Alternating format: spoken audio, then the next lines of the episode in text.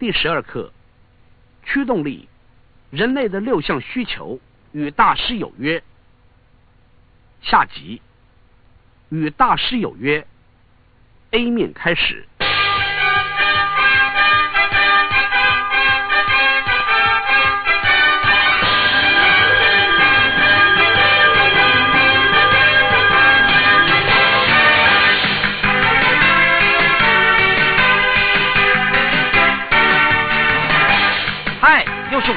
安东尼·罗宾斯。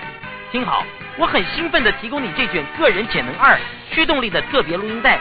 这是和一些知名人士的谈话。顺便一提，这整卷录音带其实是从我和我一些最好的朋友、我的老师以及我的指导员之间的对话中截取出来的。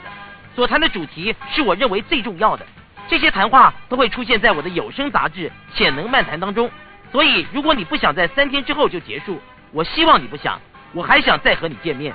然后让我成为你的朋友，我们每个月见一次面，这样我就可以来告诉你如何重建你的生活，也让我介绍你们认识一些杰出人士。他们有一些是我的朋友，有一些是我想仿效的对象，因为我知道他们是在他们的领域当中的天才。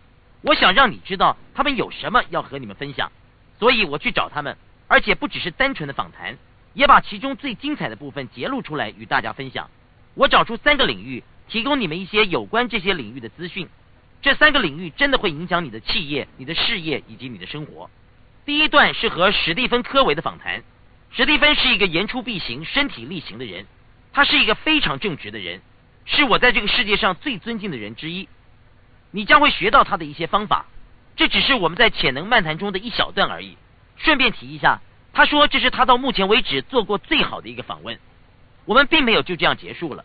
然后我又做了第二个访谈，这个访问是有关健康的，因为我们无法完全控制我们的健康状况，特别是在精神方面，因为我们常常在吃得很好、睡得很饱的情况之下，但是却在无意当中污染了我们的心灵。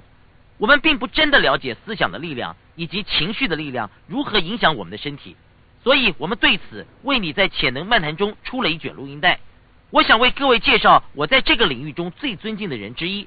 那就是迪帕克·裘伯拉医师，他在人类思想以及情绪的研究方面是第一把交椅，而且是非常了解人的身体如何受到心理情况的左右。我要各位更了解这方面的事。然后第三，我想你希望在你的感情方面有更深的了解。同样的，为了确定我们能有平衡的观点，所以我特别访问了一位女性。我为各位访问了芭芭拉·迪安杰利斯医师。我在潜能漫谈和他做的访谈，各位一定会喜欢的。接下来还有一个现在正炙手可热的人，如果你正在发展一段关系，或者是想使某一段关系更上层楼，我确定你一定听说过他。各位一定听过约翰·葛雷医师，他是《男人来自火星人，女人来自金星》的一书的作者。接下来还写了不少有关的书籍。我们这段访问进行了大约三个半小时，而且一直是笑声不断的。所以我想你不但会从这里学到一些东西，而且会非常的愉快。再一次。你只是听到一小段我们访谈的精华，但是我非常希望这些能够给各位一些灵感，激发各位的想法，告诉各位一些方法，让各位知道这其中的可能性，可以扩展各位对于感情、事业、价值观以及自己对于心理生理的看法。所以我希望你会喜欢这卷录音带。我希望各位在听完之后，可以写下你觉得你从这些大师身上学到并且可以用得上的方法。大家好，我是安东尼·罗宾斯，欢迎来到潜能漫谈的访谈部分。今天我很幸运能够在家里，我从来没有机会在家里做访问，我很荣幸能够跟这个人谈谈。我相信你一定听过他，他就是史蒂芬·科维医师。多年来，史蒂芬一直是我崇拜的对象，我觉得他一直是企业里面的精神力量。我想在我们的文化当中也是一样的，他是一位与众不同的人。他谈荣誉、人性尊严以及个性，而他也身体力行。我对你有无比的尊敬，史蒂芬。能够跟你一起在这里，我真是再兴奋不过了。东尼，谢谢你能够来到你家，真是太好了。谢谢你。虽然不是什么豪华大宅，我们就称之为家吧。是的，没错，完全正确。我想要确定大家对你有一些更深入的了解，特别是那些或许没有听说过你的人。你是科维领袖中心的负责人，这是一个设在波佛的非盈利机构，这都是有关训练为主的领导。你也是全国畅销书《高效率人的七种习惯》的作者。我个人最欣赏你的一点就是，你是我所认识最言行一致的人之一，这是我最重视的事情之一。你的关怀以及同情，以及你帮助人们了解他们不是只会对刺激做出反应的个体的热望，告诉他们自己可以选择他们生活的方式，以及他们对于做出奉献和相互依赖的需求。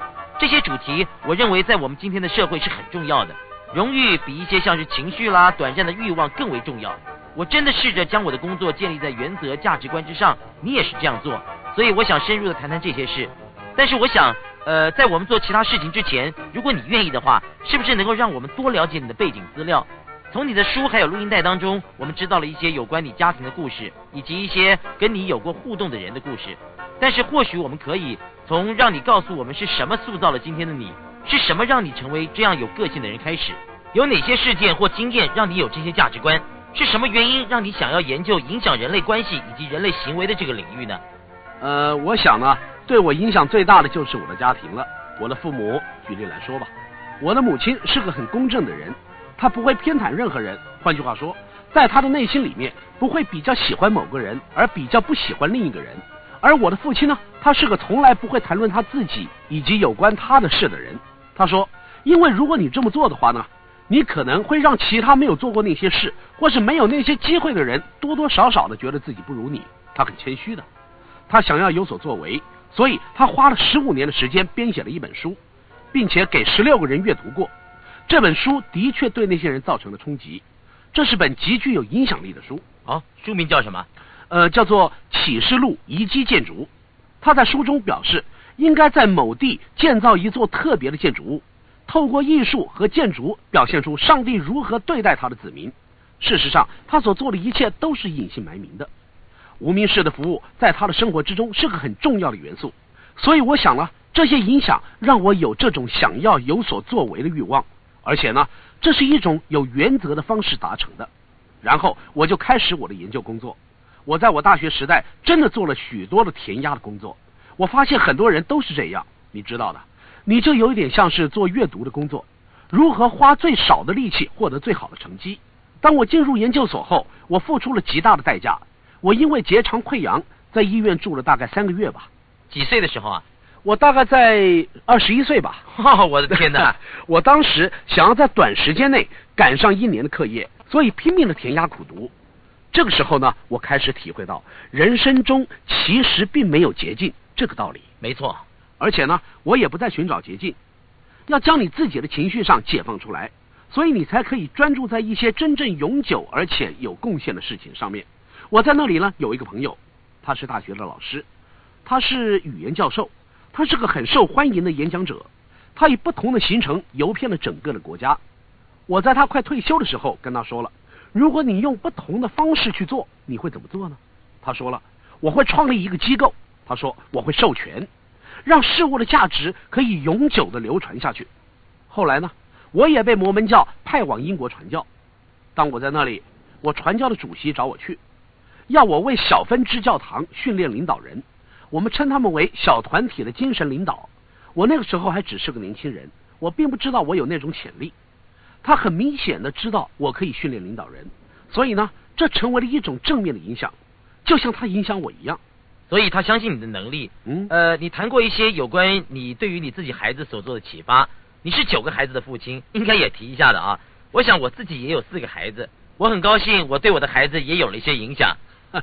就像是实验室，不是吗？的确没错，测试你想法观念。无论如何都是这样的啊。但是告诉我一些有关你孩子的事。在我谈到这个之前呢，我想我有许多事情要请教你。或许我应该要按照时间的先后顺序来问。你最后到伯根扬大学当教授，对不对？没错。呃，也在马里奥管理学院。是的。是什么让你决定当一个教授？然后你又如何发展成这七种习惯的？啊，当我完成大学学业，然后传教，我开始对训练以及加强领导人非常有兴趣。所以，当我到哈佛商学院的时候呢，我在第二年就专注于人力资源训练这一方面。那个时候呢，那里有许多的选修课程。然后，我想我家里就是一个很好的家族企业啊。这是经营了三代的企业，但是我想我的父亲真的从我之前所提到的那个计划之中获得很大的满足，而不是从企业中获得满足的。这让我想问一个问题：真的，我想我以后到底要做什么？后来我决定不接手家族企业，而去教导别人，因为我认为教书可以对人造成很大的影响，所以我开始在伯根扬大学教书。我在那里教了大概五年吧，然后我又继续的去爱尔兰传教三年，然后我回来了。我到伯根扬大学的行政部门做事，之后过了一段时间，我又回来教书，然后我又想，我真的想对世界有所影响，所以我从和人们合作以及为了各种组织工作的经验之中呢，吸取了很多的经验。我和他们一起有一段很长的时间，我想大概有将近二十年吧，形成这个与团队工作的概念，就是因为我想个人成功总是在大家成功之前吧。没错，真实深厚的品格力量是在于勇气与同情这两者的力量。对我而言，勇气与同情两者都是建立在一个相互依赖的世界所不可或缺的，所以我对这个观念很着迷。我开始研究它，我开始思考。现在有什么有助于创造这种个人的成功呢？对你自己的生活负起责任，所以那是第一个习惯。没错。然后你的人生方向是什么呢？那是第二个习惯。朝着理想的目标迈进，那是第三个习惯。所以就某种程度而言，这三种基础的观念组成了个人成功的基础。现在什么是大众的成功呢？就是你最基本的要对其他的人有极高的尊敬与重视，然后你要如何解决问题？你必须要先倾听他人的意见，才能要求别人倾听你的话，然后你就试着去解决问题。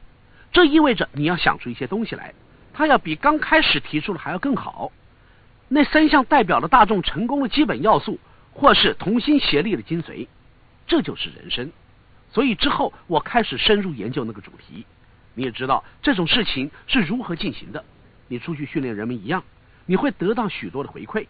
你会再使用这种力量来更上层楼，然后你想出如何借着这股力量来强化，而且继续维持它。是的，就像磨砺你的句子一样，也就是磨练自己的技能。是的，磨练你自己的技能，这是第七个习惯了。然后我决定了，但是我不想只当一个演讲者，我真的很希望将这些制度化。我想看到它有一种不断持续的价值，真的影响人们的生活。所以呢，这是我离开伯根扬大学之后呢，创立自己的企业的原因。这就造就了我今天的一切。我想是这样的吧？啊，我们有非常相似的目标。嗯，我也受到相同事情的影响。我看人们演讲，然后我就想了，这个影响会持续多久？创建一个机构，比只是出去做一场演讲要会有更多的精力以及影响专注力。但是这让你有持续接触人们的机会。我想，你作为一个传播者以及演讲者，比较特别的一件事就是，大多数和你一起合作的公司。如果我理解正确的话，你会持续与他们合作超过一年，对不对？这是计划的一部分。是的，我们和他们呢，在那里一个月见一次面，每一次差不多三到四个小时，为期一年。是的，但是真正的关键，我发现就是在他们自己的机构里面训练人们，而对他们有了很大的注意。也许是他们自己的公司啊，没错。所以他们之后开始教导其他人，他们教导其他人也能够让身体力行，在教导以及应用这两方面报告他们自己的经验。所以他们开始对这个教材有了责任感，以及义务，以及推动力。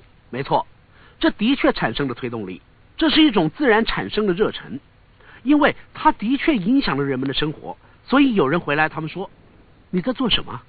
我试验这个影响力循环的观念，然后我只是专注于那些我能够做的事情上面。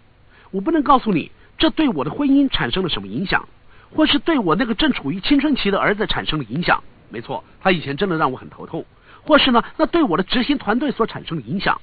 然后他们说了，真的吗？但是呢，对我却没有效。你是怎么做的？然后他们便互相的学习，这变成了一种互相学习的环境。所以呢，就某种方面而言，我的演讲或许是一种启发他们的触媒。但是真正的来说，这力量是当他们自己去做的时候产生的。是的，我同意。我在演讲的时候所用的一件小东西，那就是指南针。在演讲一开始的时候，我要求他们指着北方，闭上他们的眼睛，指着北方。通常大约有百分之三十或四十的人是正确的，但是公司里大部分的人呢都不知道真正的北方在哪里。然后我说，真正的北方，你所指的只是外在的真实，那就是原则的意义了。你看，价值是内在的吧？原则则是外在的。关键就是我们的价值系统，也就是指南针的箭头。我慢慢的指出。指南针从不曾改变指向，真正的北方也从来不曾改变。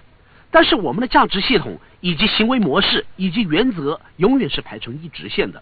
然后我们就会和自然法则调和了。是的，这是一种无意识调和，集体无意识充满在每一个人的人性之中。不管他们成长背景、他们的宗教、他们的文化遗产、他们的文字，不管是什么，有个比大部分人体认到的更基本、更普遍的层次。我发现，不论是我们到哪里去传教，如果你能够和足够的人自由互动，在互动之中感到安全，他们同步的彼此间互相学习，那就会出现同心协力的自然现象了。同样的，当他们知道碰到有困难的问题时，所有的使命感都变成了相同的。他们都知道真正的原则在哪里。为什么会这样呢？这就是一种无意识的调和现象。基本上，所有的人都有着相同的价值原则，这是一种自然形成的意识现象。不论在事业上或是生活原则上面，那就是在生理层面、经济层面、人际关系以及文化的创造，每个人的价值原则都被以上四项所牵连。另外，每个人体内还有着免疫系统。但是基本上总是和这四项事情有关，所以我们能够处理所有出现的问题，以及有这种极大的能力可以解决问题，甚至有关待人的原则也是成为了一直线，比如仁慈以及庄重等等，以及尊重等等方面。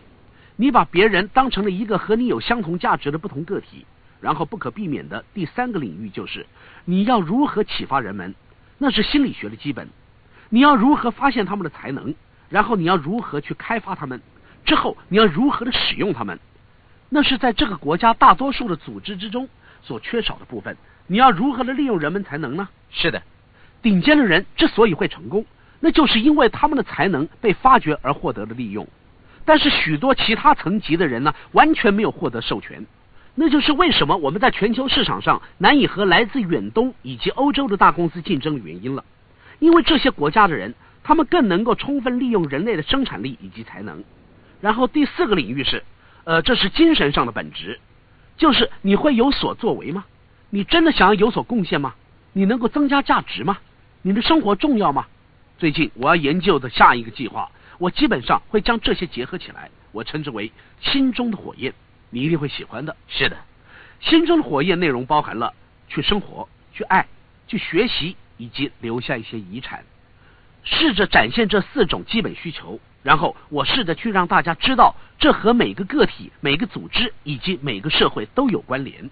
太好了，告诉我，你要知道这四种主要基本架构，就是塑造你个人整个概念的参考。要深入了解，而不是只是试改变他们的行为，或者是一个策略，或是一个单一的价值。要真的改变这整个价值系统，是要从生活方式的看待以及信仰，这是我们的相同点之一。也是我们许多研究所的学生在与成功有约当中必须要做的一个课程。我很希望这些观念能够对这些学生有所帮助。我们谈论高效率的人之所以会成功的七种习惯是很有趣的发现。呃，我非常喜欢你对于效率所下的定义。呃，我们可以谈谈这些吗？我喜欢它，那是因为每个人对它都产生了共鸣。就在昨天，我和一个团体在一起，我在那里对一位女士说：“你是一个事业心非常强的女性，你也有一个家庭。”她说：“是的。”我说：“你要如何才能够有一个干净的房子呢？”她说：“我没有干净的房子，但是我很想要。”我说：“成功对你来说是什么？是不是拥有一个干净的家？还有你的孩子会很自动自发，而且快乐的做他们的工作，而且不需要任何的提醒？”他想了一想，然后说：“是的，就是这样。”我说了：“这就是成功的定义嘛。所以，一个有高效率的人通常会成功。”那是因为他使用了有效率的管理方法，这种方法不只是在事业上，甚至可以在家里来使用。没错，再举个例子吧，如果你和你的孩子情感银行的存款非常高时，你就会赢得表现的认同以及高度的信任。之后，你大可把钱放在盒子里面，你可以有一个你可以放钱在里面的盒子，然后对着你的孩子说：“你的零用钱就在盒子里面，你可以自己拿。我相信你的表现，我相信你。”另外，我总是会问观众：如果情绪银行的存款很高，人们对他们自己会叫好还是不好呢？结果总是不好。后来我又问观众：在管理上面，我们为什么会有赞美、称赞某人的这种观念呢？以前在管理方面，经常使用一种三明治方法，也就是把对的给予称赞，但需要改进的一并列出，然后将处理的方法全部予以规范，而要处理者依照这种方式处理。这就是三明治方法。你看，这种方法的缺点就是，这又是在你所主导的事情当中操纵他人了。你为什么不做他们的仆人，成为他们的帮助者、他们的支援者、他们的教练，而不是用这种三明治方法，要他们依照你的方法去做？这种方法在管理学上面是很重要的哦。但是很多人都忽视了，应该让他们为自己做判断。另外，也要提供一些大众资讯系统资料给他们作为参考，协助他们获得更多的协助，所以他们才不会只靠着自己在做事。你能够说清楚一点吗？基本上，大众资讯系统资料。是一种经由非常系统化以及科学方式取得的资料，是人们互动之后对事物判断的认知以及经验，也就是所谓的尝试性的认知。举个例子来说，你会去提拔一个对你自己都无法给予肯定的人吗？一个没有自信心的人吗？这就是尝试性的认知。通常要了解一个人的能力，可以借由他的工作伙伴、他的老板，可以马上的了解这个人是否是个有团队精神的人。但是也有例外的例子哦。如果今天你要的是个拥有独立特质的人，那么就去提拔他。但是这种人只会给你某方面的贡献。然而，如果你期望某人将来可以成为企业的经理人或是领导人的话呢，那么这个人必须拥有互相依靠的特质。而且，你也可以经由以前的工作环境或伙伴，了解他是否是个有团队工作精神的人。我预测，在几年之后，任何的公司或是个人，甚至是员工。如果无法深入了解时代的潮流，跟上时代的脚步，将会很快的被潮流所淘汰的。你说的很有道理，我非常的兴奋能够坐在这位先生的对面，他是我很多年来一直非常尊敬的人，他就是迪帕雀博拉医师。雀博拉医师过去有非常辉煌的历史，如果你们当中有许多人这么多年来有听说过，就会知道我对于生理机能力量感受有多强。它能够塑造人类的情绪、人类的行为，以及最后的我们的命运。我们一生当中必须一直不断的做选择，无法将这个责任交给其他人去做。我已经介绍你们许多不同的人，从伯尼西格到诺曼考辛斯，就在他过世之前。所以和迪帕却布拉，我只是想让你们知道，这个人是其中一位活着的大师，能够教导人们超越肉体以外现实的基础到底是什么。所以非常荣幸能够和你在一起，迪帕。很荣幸见到你，东尼，我已经仰慕你很久了。谢谢。我们在麻州的兰卡斯特，我们在阿尔维迪健康中心。我想，或许我们能做的就是先向大家介绍你的一些背景资料。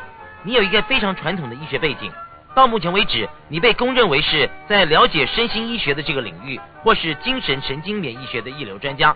你为什么不再跟我们多介绍一下你自己，跟我们谈谈你发生的这些改变？改变是发生在我开始职业之后的一段时间。我一开始是大学的教师，我在波士顿大学的医学院教书，有一段时间是在哈佛。那个部分从知性的观点来看呢，是非常令人兴奋的，而且是非常有挑战性。我很高兴能做那个，但是当我真的开始职业接触病人，我发现学术上知识的挑战虽然很令人兴奋，但真的很少和如何帮助病人康复有关。我坐在那里花了一整天的时间写处方。在那天结束的时候，我觉得我就是一个合法的药物贩卖者，因为我在做什么？我一直在开镇定剂、安眠药以及抗生素这些处方。如果我曾经告诉我的病人，听好，或许如果你不再抽烟，或者是减少你的饮酒量，或者是改变你的体重，也许我们能让你不再吃这些药。然后他们说，医生，我的岳母也跟我说同样的话，我就是不知道要用什么方法呀。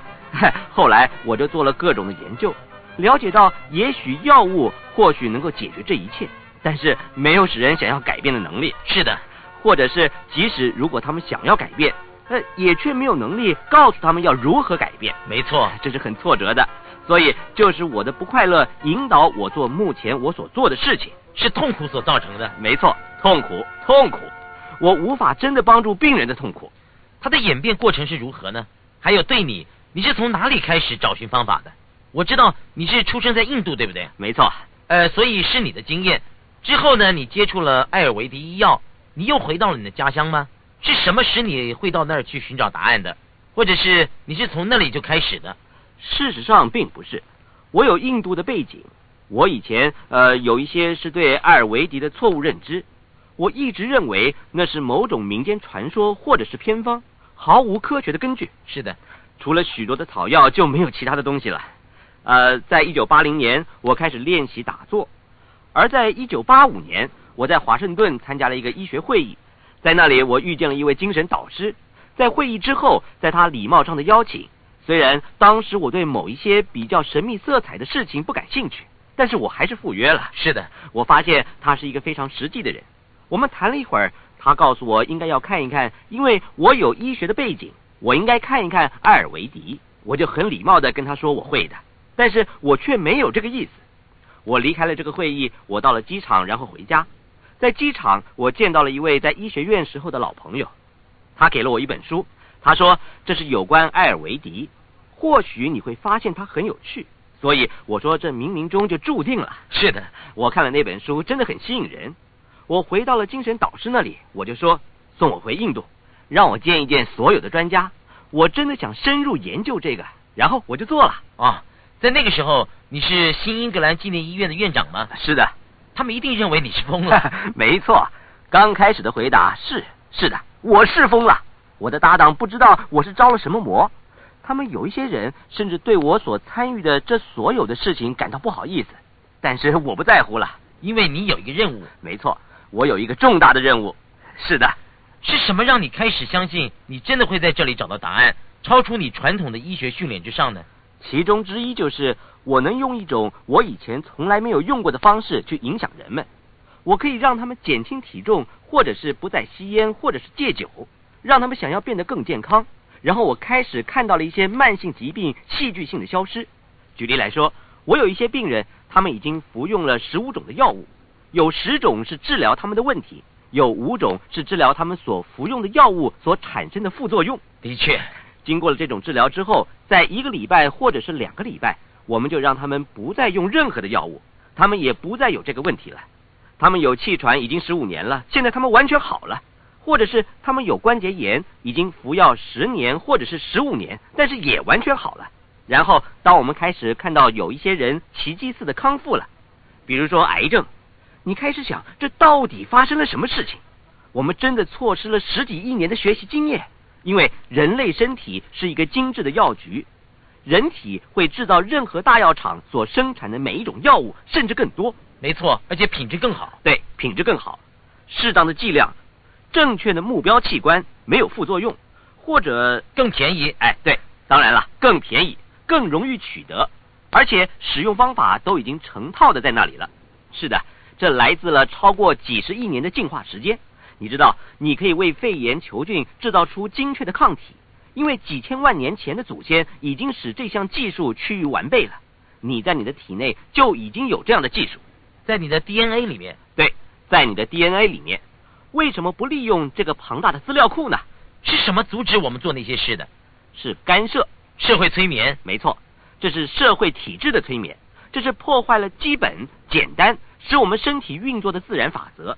有一些简单的过程一直在我们的体内进行，这简单的过程就是吃、呼吸、消化、新陈代谢、排除以及一些控制这所有的东西。那就是意识思想，在非常基础的层次，非语言的，不是语言结构或者是语言专家，而是一种沟通，对，就是沟通。在细胞的层次方面，一个沟通的网络，一个知识沟通以及控制这所有过程的资讯的网络。你接触这些过程，你就可以消除大约百分之九十五的这些疾病，你甚至可以逆转这些疾病。如果你接触这些疾病的生命过程，这里有百分之五或者是百分之六的疾病是遗传的，但是即使是遗传性的疾病，也是我们祖先的压力。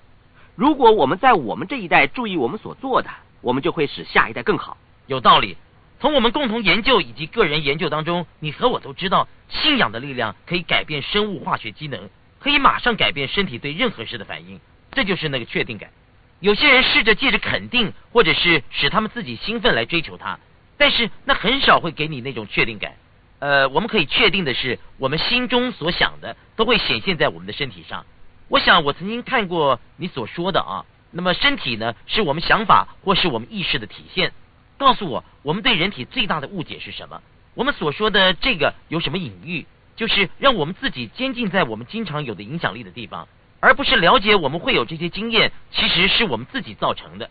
最大的误解就是我们深陷在物质主义的迷信之中。物质主义的迷思是说，这个世界是由空间以及时间的物质所组成的。如果有像思想或意识这种东西，那就是偶发现象。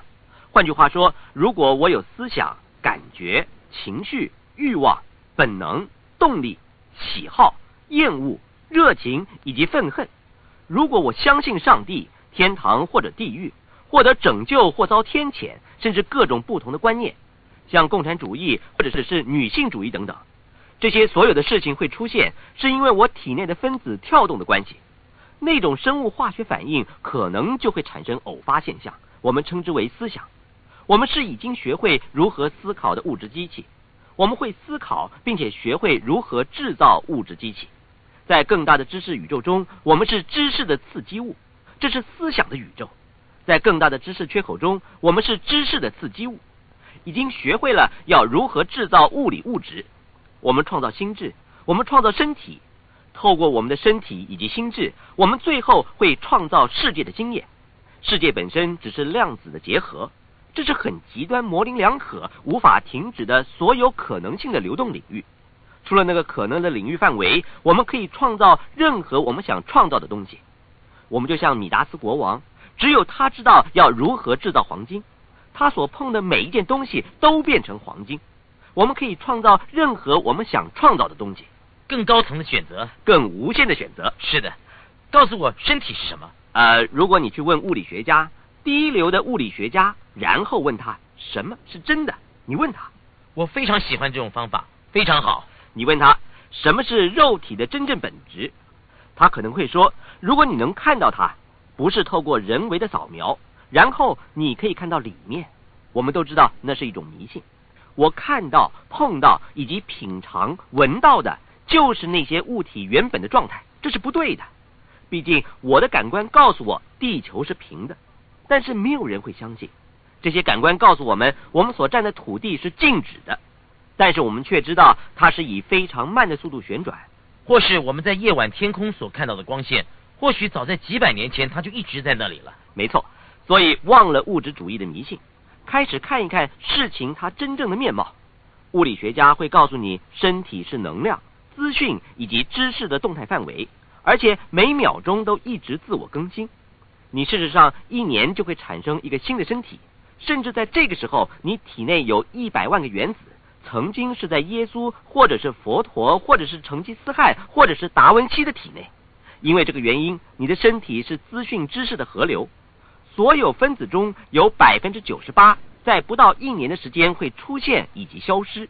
你每一个月会产生一次新的皮肤，每三个月会有新的骨架，每五天会有新的胃壁。甚至你所思考的脑细胞，就像碳、氢、氮以及氧一样，它们在一年前不在那里。还有 DNA，这个遗传的物质有着几百万年的资讯。真正的原始资料，碳、氢以及氧，就像每六个星期来来去去的候鸟一样。呃，我问你一个问题啊，嗯，有人得了癌症，一般人第一件做的事，很明显的就是马上有被吓到、恐惧的反应。他们的医生立刻会告诉他们，他们有多少时间可以活，或者是活下去的几率有多少。他们现在会自己想：我有这个东西在我的体内，我要把它除掉。你所说的是那个东西在他们的体内，他们说的肿瘤和一年前的那个肿瘤是不一样的，是这样吗？没错。如果我看 X 光片看到了一个肿瘤，我会把它和六个月前的肿瘤相互的比较。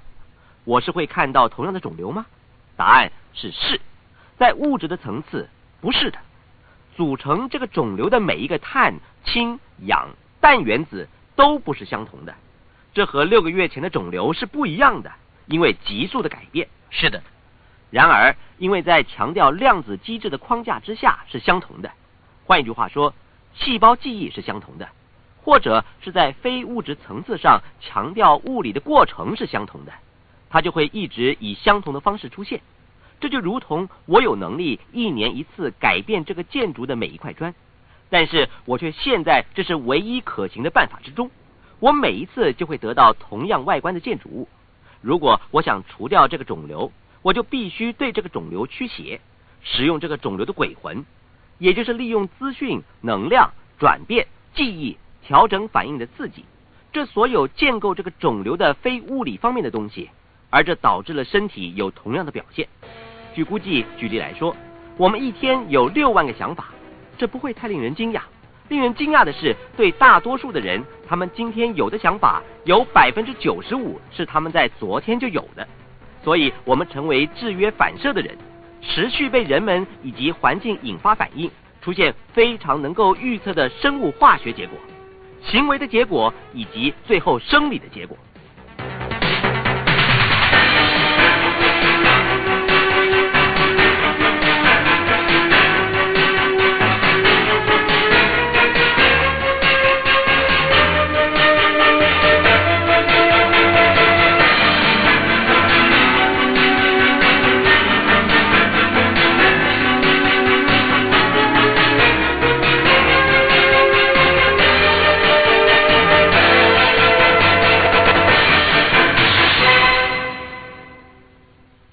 上 A 面课程结束，请继续收听，谢谢。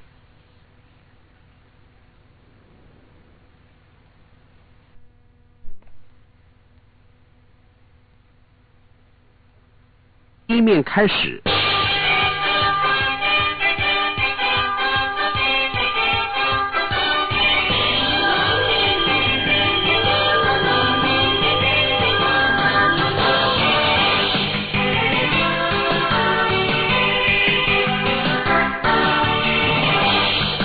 身体一天更新六十亿的细胞，它们有百分之一是突变的，所以每一个人的身体随时都有癌细胞。没错，但是每一天我们除掉它们了。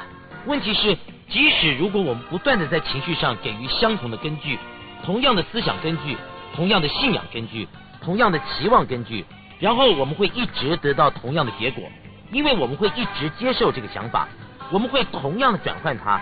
你所说的是这样吗？完全正确。食谱都是一样的，可以用同样的材料，有不同的食谱，你就可以做出其他的东西。因为我们正用可辨识的方法注入，没错，直到我们改变。这听起来很复杂，但是我们真正说的是，直到我们改变我们根本核心基础的信念，我们对关于它以及将来会如何的确定感。然后，不论我们确定什么都会发生在我们的身上，只要我们想，我们就会体验它。是的，完全正确。事实上，东年。这是一种你会发生什么事的解释。如果我去魔术山或者是迪士尼世界玩，我的解释就是在较深层的程度，在某一方面我是相信的。就如你所说的，在最深处，这是很有趣的。然后我的身体产生干扰素，这是极有效的抗癌药。如果你必须买干扰素医治黑色素瘤或者是肾癌，整个疗程会花费你差不多四万美元，而且有许多的副作用。但是你也可以去兜风，制造出价值一百美元的干扰素。如果在你的内心深处你非常的愉快，另外一方面，如果你的解释这是非常恐怖的、紧张的情况之下，你就会产生可体松以及肾上腺素以及所有会破坏免疫系统的物质。是的，破坏免疫系统和刺激免疫系统的差别，一个可以意味着生存和死亡之间的重要差别就是解释。我有一个经验，我说这是一个非常平和的经验，我就感受到平和的经验。在深层的意识当中，我的身体、我的白血球、我的肾上腺细胞、我的大噬菌体都会开始剧烈搅动血氨酸。这个血氨酸不像那种你从任何大药厂那里买到的，它是真正的二氮苯，这是镇静剂的分子。是的，它修正、调整免疫系统的活动，所以细胞可以在平和的状态之下做他们的工作。你对某种事件付出的意思，就是造成那个事件，因为就是那个事件。呃，我把这个称为是我把标签放在一个经验上，然后就成为那种经验了。没错，因为没有任何真正真实这种事，只有对真实的认知。没错，那种感觉就是一种自我创造自我的解释。我们要如何产生平衡呢？首先，在这三者之中，是什么产生了不平衡的？压力，压力。总归一句，全部都是压力。那么压力的构成要素有哪些呢？压力的构成要素基本上是你对你的环境、人们以及情况以及环境还有事件如何反应。所以情绪上的压力或因缺乏睡眠所产生的生理压力，压力来自饮食不良。对，事实上选两件或者是三件事，你如何表现，你如何思考，你如何吃以及吃什么。那很好，你的行为影响你的生理节奏，这就是意味着生命是休息和活动相互循环的机能。适度休息是充满活力的活动的基础，充满活力的活动是适度休息的基础。如果你有一个非常充满活力、很活跃的一天，你在晚上就要有一个非常好的睡眠。是的，只要你让你自己有足够的时间去做，你让你自己有足够的时间去做，就像小孩一样。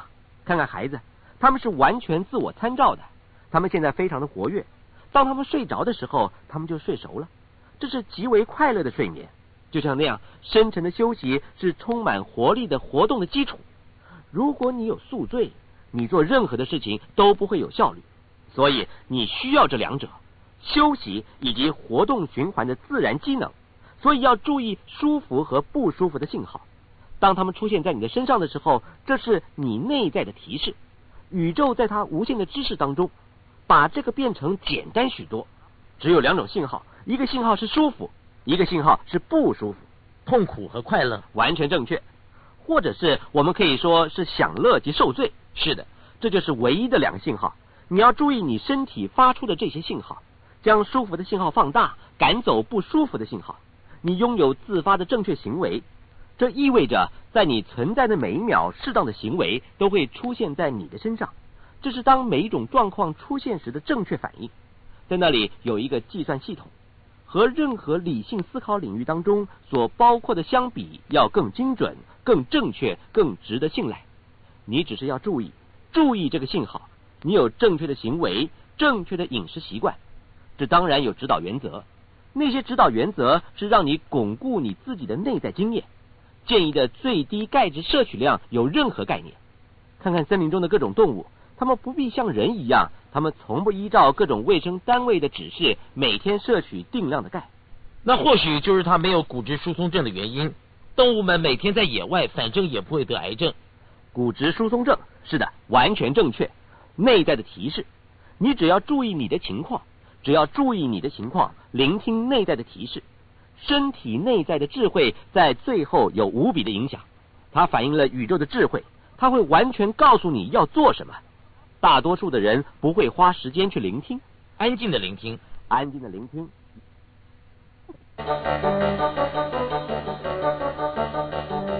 欢迎来到另一集的潜能漫谈，我是安东尼罗宾斯。我今天非常兴奋，能够和你们分享一位我觉得非常好的朋友，不只是对我自己，而是世界上所有的男人以及女人。他是一个非常杰出的人，他就是约翰葛瑞医师，他也是畅销书的作者。我确定你们一定有听过。因为他一直是畅销排行榜中的第一名。男人来自火星，女人来自金星。他也写了一本叫做《你的母亲不能告诉你，而你父亲却不知道的事》这本书。接下来他最新的书是《火星与金星在卧房里》。他同样的也在写一些其他的书，但是他是一个不可思议的天才。他让我们有这个荣幸越过金门大桥，到他在米尔山谷的办公室中。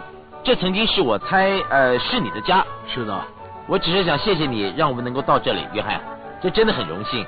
呃，我们就先从这个一直主导这个文化的隐喻开始。这个国家以及全世界的人都在谈这件事。这是在你书中所说的。很久以前，这两个团体的人们曾经相处的很好，有很好的关系。然后有事情发生了，告诉我们那个隐喻是什么。如果你愿意的话，男人来自火星，女人来自金星。或许你可以告诉我们一些你为什么会写这个的原因。这个承诺是什么？了解真正给我们的是什么？但是我真的也想知道它的历史，因为我看过你早期的书啊，呃，我之前并没有看过，那是一九八九年的书，你已经有那个隐喻了，这在那个时候并不是那么的流行，所以麻烦你告诉我一些有关那个的事吧。呃，我们先从隐喻本身开始吧。男人来自火星，女人来自金星。我记得，当我第一次出版我的书的时候呢，我正在用影印机把它复印一份起来，就在角落的地方，一个女人看了看，然后走了。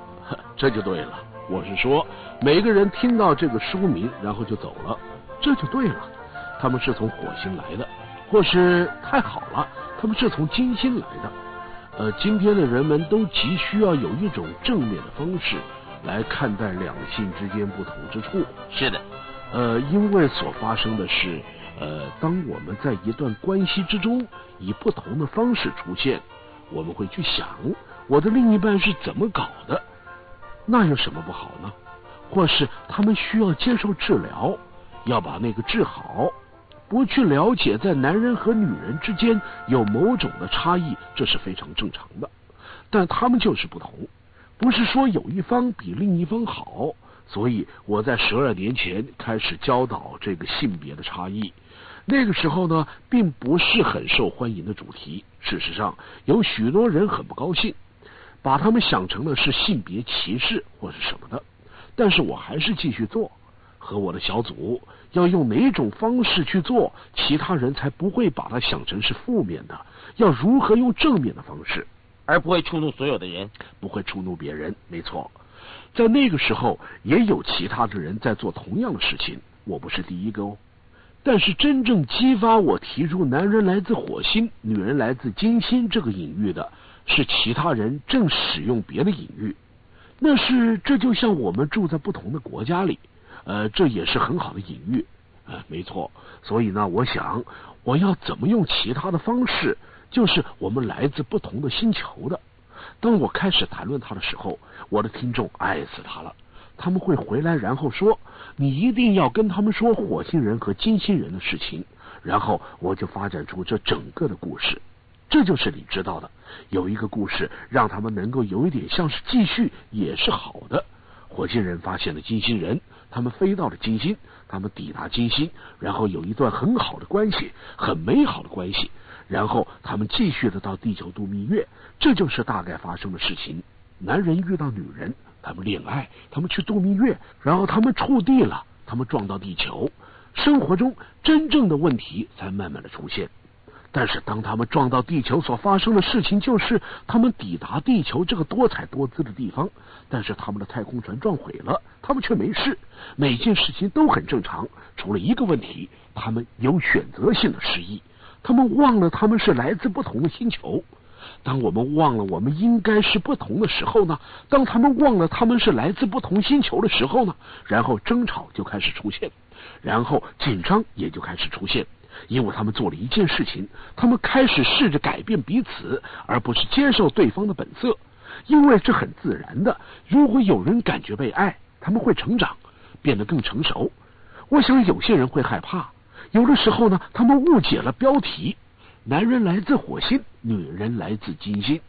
他们会想，我可能会说什么？男人和女人是这么的不同，他们不会改变的，他们绝不会相互了解的，绝不会好好相处的。那和我要说的正好相反。我要说的是，如果你接受一个人的差异，然后你就可以开始了解他们真正的一面。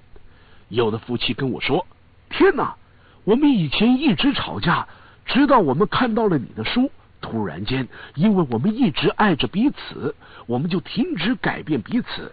一旦我们放弃改变彼此，我们就停止争吵了。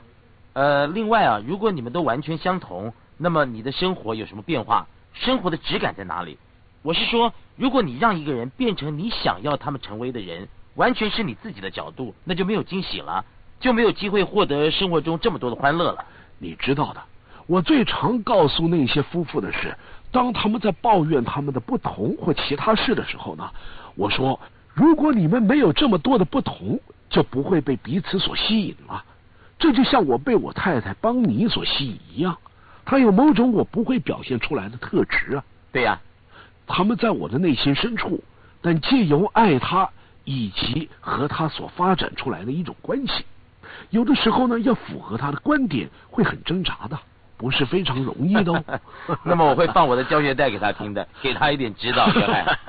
但是呢，当我必须像是扩展我的认知，才能够将他的认知包容在我的里面，这使我变得更好了，这使得我变成了更有爱心的人，更有同情心的人。但是我在人生中也同样做了一些较好的选择。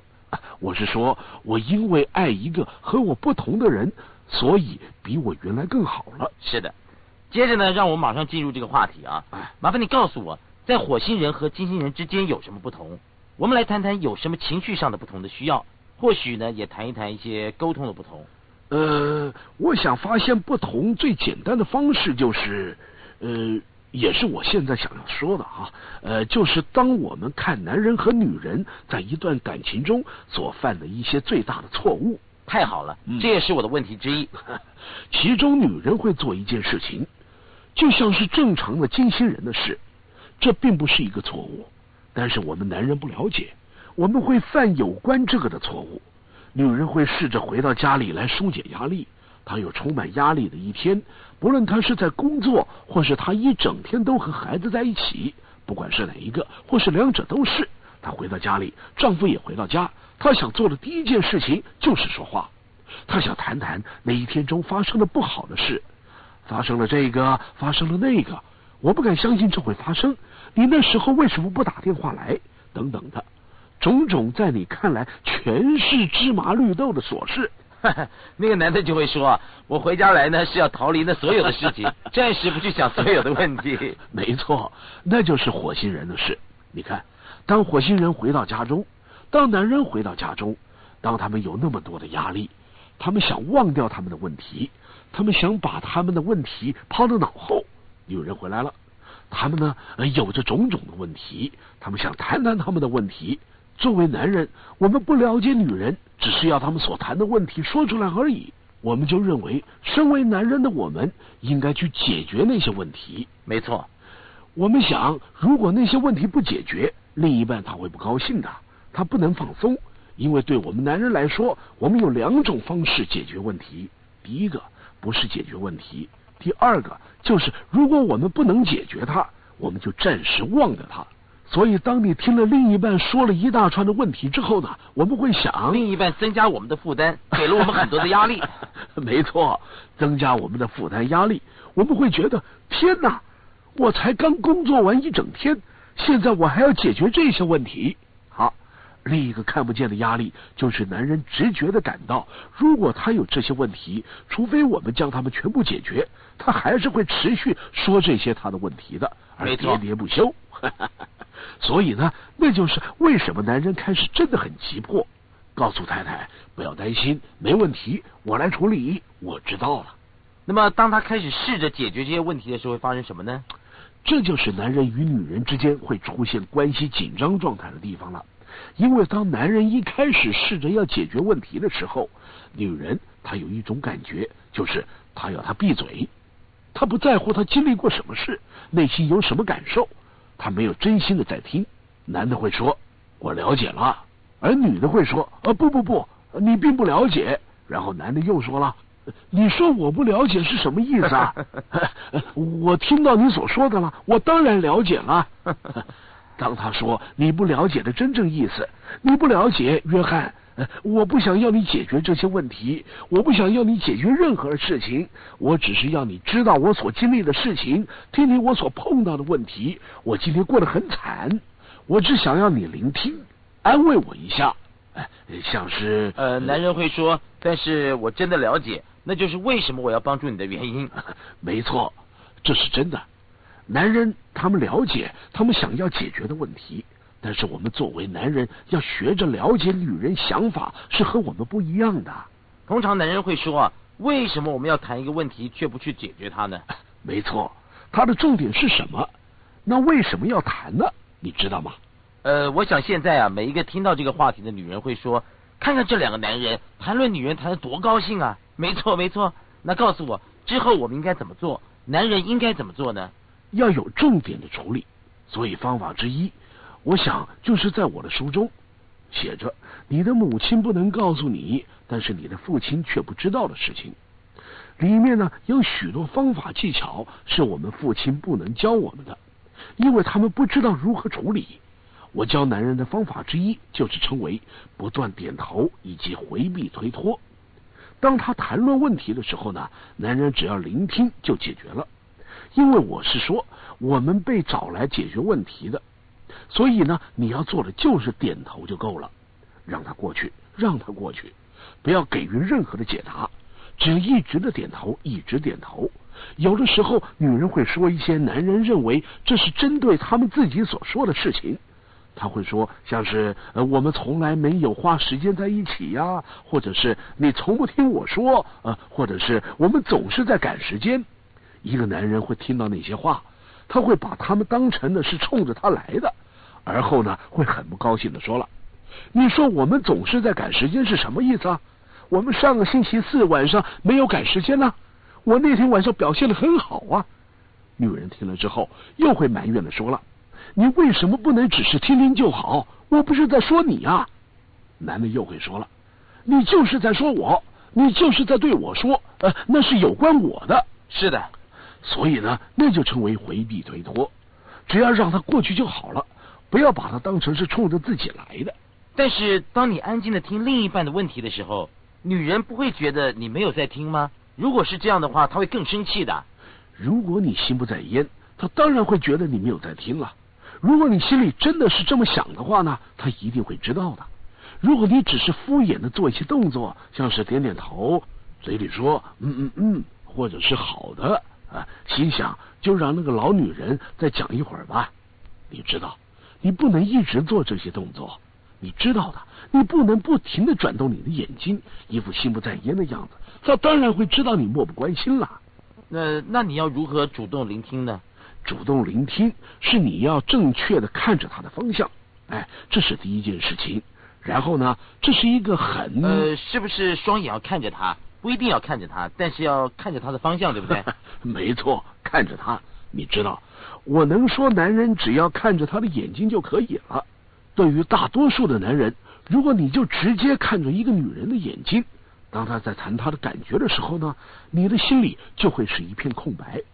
你不会了解他在说什么，所以呢，就有的时候看他的眼睛。不过呢，看着他的方向，这是最重要的哦。大多数的男人在听了另一半说一两分钟的话之后呢，会有什么动作呢？我们会开始看别的地方。你知道的，其实我们在想他所说的，这会使他们生气。没错，或是我们开始分心了。所以第一件事情就是身体位置，看着他们的方向。第二件事呢，就是身体动作，偶尔把你的头上下移动啊。但是如果他说了，这实在是太令我生气了，那么你可以暂时不要有任何的动作。没错，就像是包满绷带的人，呃，他不能有所动作一样。但是你知道吗？实际上却是男人们就是无法安静的听另一半诉苦，即使听起来是那么容易，可是他们大部分人就是不做。但是他们大部分人就是不做，因为当这个发生的时候呢，男人呢会陷入一种出神的状态，因为他们试着要做的是，他们潜意识里会试着抵抗这个需要去解决的问题，而不去面对。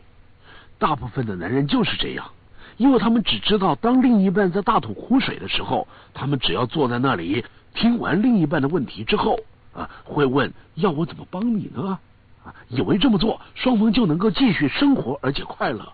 其实这是一种等待的模式，而不是主动聆听。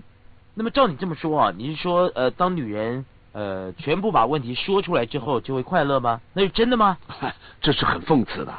当他们谈论问题的时候，他们不是真的快乐。有的时候呢，当他们在谈的时候，他们会变得更不快乐。但是呢，当他们说完了以后，他们就会真的快乐了。那么什么时候才会说完呢？我想所有听这个的女人在听完之后都会来杀我的。但是我只是问一些男人会问的，不，因为你是来自火星嘛。我本来就是一个男人呐。呃，我认为女人被贴上了一些不公平的标签。但是你非常清楚我们的观点。当然了，但是那是当一个女人在说话时，男人会想，他说多久了？啊，我对男人说的就是，你不知道会多久，你绝对不会知道的。但是你所做的就是你要明白，一个九零年代的女人最高兴的就是，如果他们知道，当她回家的时候，她可以分享她这一天所发生的事情，而她的另一半会专心的在聆听。但是呢，你不能光以男人的角度来做这件事情，这在整个事件中是女人的角色。是的。那么我下一个问题来平衡一下，那就是反面了。我在谈男人要如何聆听而不会让人生气。哎，那就是不断的点头和回避推脱，不要解决问题，不要把它当成呢是针对你自己。当我们要解决问题的时候，我们要做什么呢？啊，这真的是相关的重点喽。但是我可以这样说吗？但是只关心他们感觉如何，而不去解决它，你是这个意思吗？我就是这个意思。你试着去关心他们的感受如何？你试着，拜托，约翰。哎，你试着啊不啊！但是事实上呢，是有时候是你的太太正在讲话，有一部分的你是这么想的。他为什么要说这些？这不是那么重要，你知道吗？呃，但是你看啊，虽然我也经历过那种情况，甚至是并没有问题的话题，但是我记得有一次贝基跟我到法国南部，我们有一个非常紧凑、非常忙碌的行程。然后他说了，呃，我想去，而是我们在一个老城堡里面开会，一个老的城堡。他说，我的天呐，我很想要有一个这样的房子，我真想来这里住上一个月。当时我立刻就像这样子，一个月来这儿，哎呀，这个地方很暗呐，糟透了，我再也没有任何时间了。要我买另一间房子，我不能够再买一间房子了。我们有一些我们从来没有看过的房子。当时我感到一股强大的压力，我们之间真的非常的紧张。我对他很不谅解，我是那么一个完美的火星人，那么可是他处处只为自己着想，所以我们还吵了起来。到了最后呢，我们终于沟通了。他说了，我不是一定要有这个房子，我不能就光只是幻想一下吗？我说了，幻想你会想要去达成啊。如果你幻想一些事情，我要让它发生，你不明白吧？你不能说出一个梦想，期待我不对他做任何事，那是我生命中的工作，对不对？所以我不认为这只是碰巧遇到的问题。我认为有的时候啊，这跟双方的目标或欲望有关。绝对是这样的。对于单身的女人，举个例子来说，这是一些他们不了解的事情，一种他们不自觉的做法，使男人打消进一步交往的念头。话说，一对男女开车出去兜风，男人可能要向女人献殷勤，正好经过一些美丽的房子，女人开始这么说了。哦，你看看那些房子啊，啊，真是美丽呀！他们在后面还有游泳池，哎，我真想住在那样的房子里面，那样实在是太美好了。嗨，虽然他只是在幻想，就像你说的，但是男人会想了啊，他想要我买一间像那样的房子，他一定要像那样的游泳池，我一定没有办法买那个给他的，啊我绝对没有办法满足他的，我绝对不能让他快乐的。然后呢，他开始逃走了，放弃了进一步交往的念头。但是他不是要让这位男人一定要买那样的房子给他，你一定要买那样的房子给我。他只是说，那不是很美好吗？哦，现在我了解了，你的意思是说，呃，女人是比较过程导向。普遍来说的话，因为我要说啊，这一切都是隐喻，将社会当成一个整体来看，他们都是粗略的概括。他们不是个体，虽然呃所有的人呢都有个别例外，但是作为一个概论，了解从另外一个星球来的另一个性别或另一个人，就是女人是比较过程导向，他们的生理机能也是一样的。你一定要了解这些，因为我们真的是在生理机能上有所差异，在生理机能上有非常大的差异。首先，我回答你第一个问题，是的，女人比较倾向于过程导向，男人比较倾向于目标导向。完成，嗯，是的，呃，这也就是完成导向。让我们举例说明这所代表的意义，好不好？因为过程导向就意味着我的太太会来找我，跟我谈一些事情，她心里并没有一个目标，她只知道出现问题或是一些话题，或是有些谈谈会有益处的事情，但是呢，她对此却还没有计划任何事情，她甚至没有想我们要怎么做。他可能会谈夏威夷，但是呢，他甚至还没有计划要去夏威夷。然而，对于男人，如果他要和他太太谈夏威夷，他一开始就会想：好吧，或许我们应该去夏威夷度假。我去看看我能不能负担到夏威夷度假的费用，让我看看有没有我真正想要去的地方，或者是让我想想看我们最适合去的岛屿。然后我会说：亲爱的，我们到夏威夷度假吧。你觉得如何呢？他的反应会是什么？你做了所有的计划了，你想出这所有的事情了，你甚至不把我包括进去了。我的想法对你来说并不重要啊！这就是重点所在了。即使是在企业里面，女人也会经常犯这种错误。他们会去叫高层的管理阶层，他们会和他们的高层主管分享问题，特别是如果主管是男人，他会想。那你会怎么做？在许多的情况下，他甚至还没有解决方案。他会觉得，如果没有先和每个有影响力的人谈论这个问题，就解决方案的话呢，那是非常无理的。但是我们全部都谈过了，就是到那里的过程，然后我们决定我们到底要到哪里，我们要怎么做。没错，所以我们要了解每个人观点的差异，那是很重要的。生理机能是原因之一啊，那么另外呢，还有文化的限制，或者是两者都有。嗯。这里确实是有些文化限制，但也有生理机能，那也是每年大家越来越知道的。这是很令人兴奋的研究啊，特别是在脑部。脑部研究显示，男人的脑和女人的脑的确有许多相似的地方，但是也有许多的不同。重要的是，我们使用我们的脑的方式是不同的。再说一下最近的研究显示。男人会倾向于一次使用脑的一部分，所以我们是任务导向、计划导向。我们要做什么？我们要如何做？然而，女人会倾向于同时使用脑的许多部分，所以他们能够探索、谈论以及慢慢的发展出他们想做什么或是他们不想做什么的想法。我不是说男人不能这么做，但是呢，我们的倾向就是，如果有问题的话呢？我们就会马上解决。我们在我们的脑子里面有某种荷尔蒙，允许我们控制冲动。男人的比女人的少。女人会倾向于，如果他们对某些事感到沮丧，他们会倾向在行动之前先谈一谈。男人有一种倾向，如果有烦恼或是危险，或许多愤怒或伤害或恐惧，我们想马上就解决。是的。所以呢，当我们和我们的太太谈话的时候。如果他们看起来好像为了某件事所苦恼，我们立刻想要做些事情来解决它。没错，我们为什么会有这些差异呢？如果你回想看看，我们男人几千年来在女人生命里面已经有的基本角色。如果有问题，我们必须去猎杀动物，或是杀人，或是做其他的事情。我们在一个很危险的角色。当你有一个危险的工作。你必须学习如何快速的反应，所以当有恐惧的时候，你会快速的反应；当在情绪上要做些事情的时候呢？然而，就是因为我们在我们的脑中有较快的反应，而女人会有较多的反应去谈论它。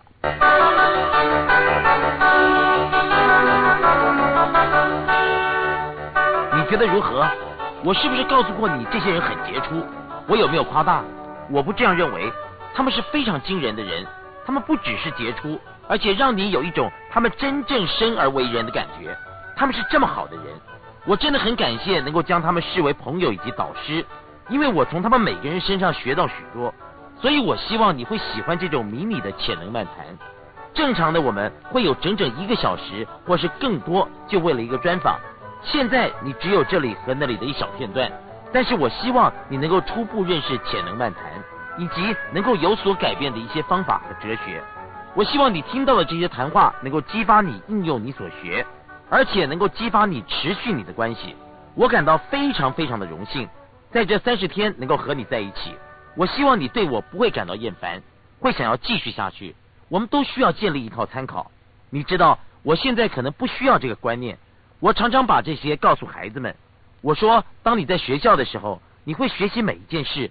因为你可能会说，这和我的生活一点关联也没有，可能不是今天，但是会用到的。我们必须要做的就是建立一个参考资料库，一个参考资料库有我说的深层知识，那就是我所要谈的。我随时都在聆听那些方法、那些策略、那些区别。你只要吸收下来，马上就能够拿出你所学的，就能够去改善你生活的品质，以及帮助你四周的朋友。所以，潜能漫谈是让你和我继续发展我们关系的一个机会。对你可以提醒你自己，至少一个月一次，让你有精益求精的机会。你能在车子里或其他地方能做的事情，而且是建立成功参考资料库的一个机会，获得你应该获得的生活品质的方法的综合资料库。对你的家庭和朋友也是一样的。所以我希望你能够和我一起努力。如果你愿意，那么当我环游世界。继续寻找那些告诉我们方向的领导人的时候，你就能够和我一起。那些领导人士们立下楷模的，那些杰出的人士告诉我们什么是可能的。所以你想成为潜能漫谈的一员，每个月收到一次，一定要打我们的服务电话零二二一零零一五六零，我们就会再继续我们的关系。到那个时候，再次谢谢您的收听。确定你今天会做一些较具体的行动，做一些了不起的，以及最重要的，活出热情。